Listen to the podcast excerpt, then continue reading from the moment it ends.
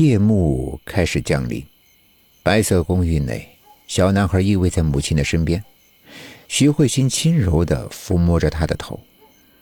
小希，原谅妈妈，妈妈不是故意的，妈妈相信你。妈妈，嗯，谢谢你。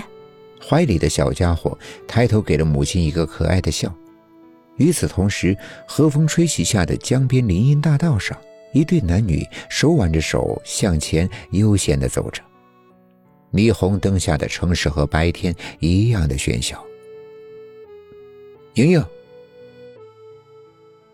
杨雨婷突然停下了脚步。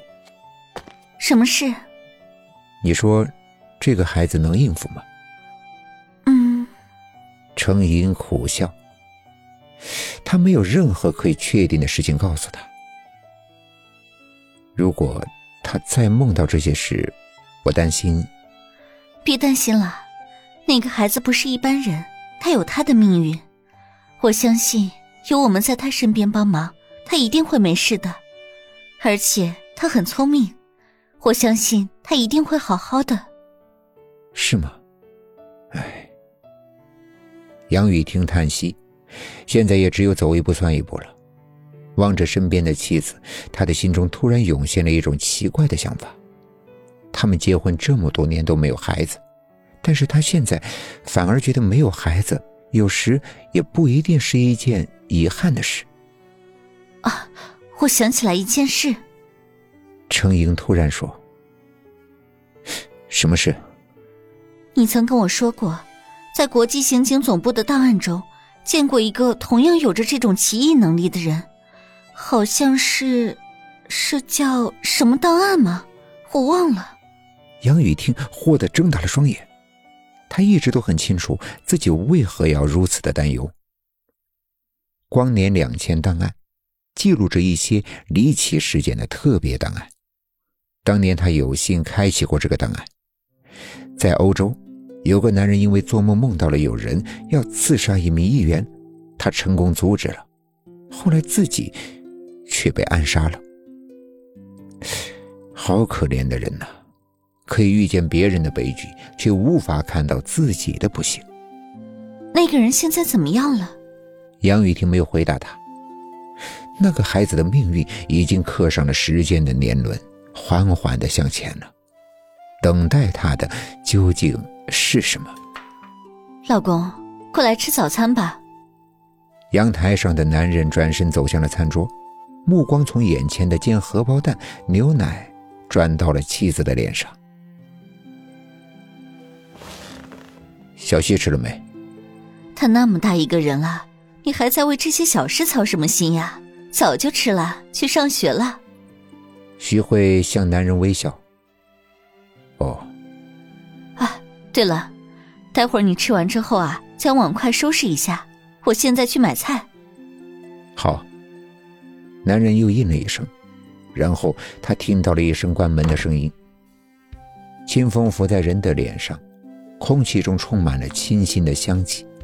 新年过后的日子和每一年一样，不变的永远是时间，变的永远是人。树叶嫩芽初长，春天来了。二楼的阳台上，潘仲恒目送着妻子渐行渐远的背影，思绪慢慢的进入到了回忆之中。十年之前，当他回国的时候，看到的事实让他无法去相信，他那宝贝儿子竟然发生了那样的事情。看着妻子焦虑的眼，他不知道如何是好。幸好有杨雨婷夫妇的帮助，那夫妻二人真是他们一家人的救星，不但帮他们保守这个秘密，还时刻记挂着儿子的事。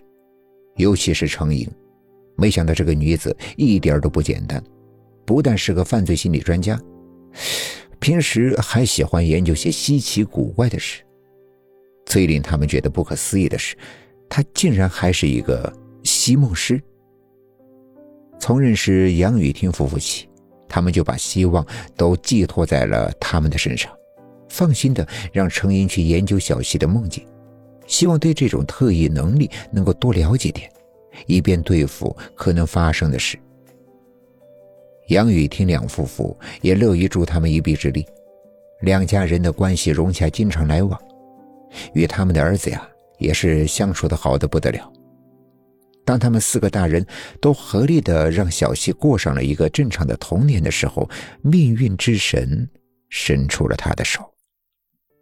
八年以前，程英发现长时间的研究已经没有了任何的作用，相同的梦境再也没有发生。令人惊奇的是，一而再，再而三，过后的三四年中，情况还是相同，竟然如普通人无异。连一些光怪离奇的梦，当事人醒来后也是记忆模糊，想不起来了。这对潘仲恒夫妻来说真的是天大的喜讯，他们一家人终于可以安心了。可程莹却脸色凝重地说。这件事情到底是一段时间有的，还是会贯穿整个人生？没有人知道，所以啊，还是要小心一些。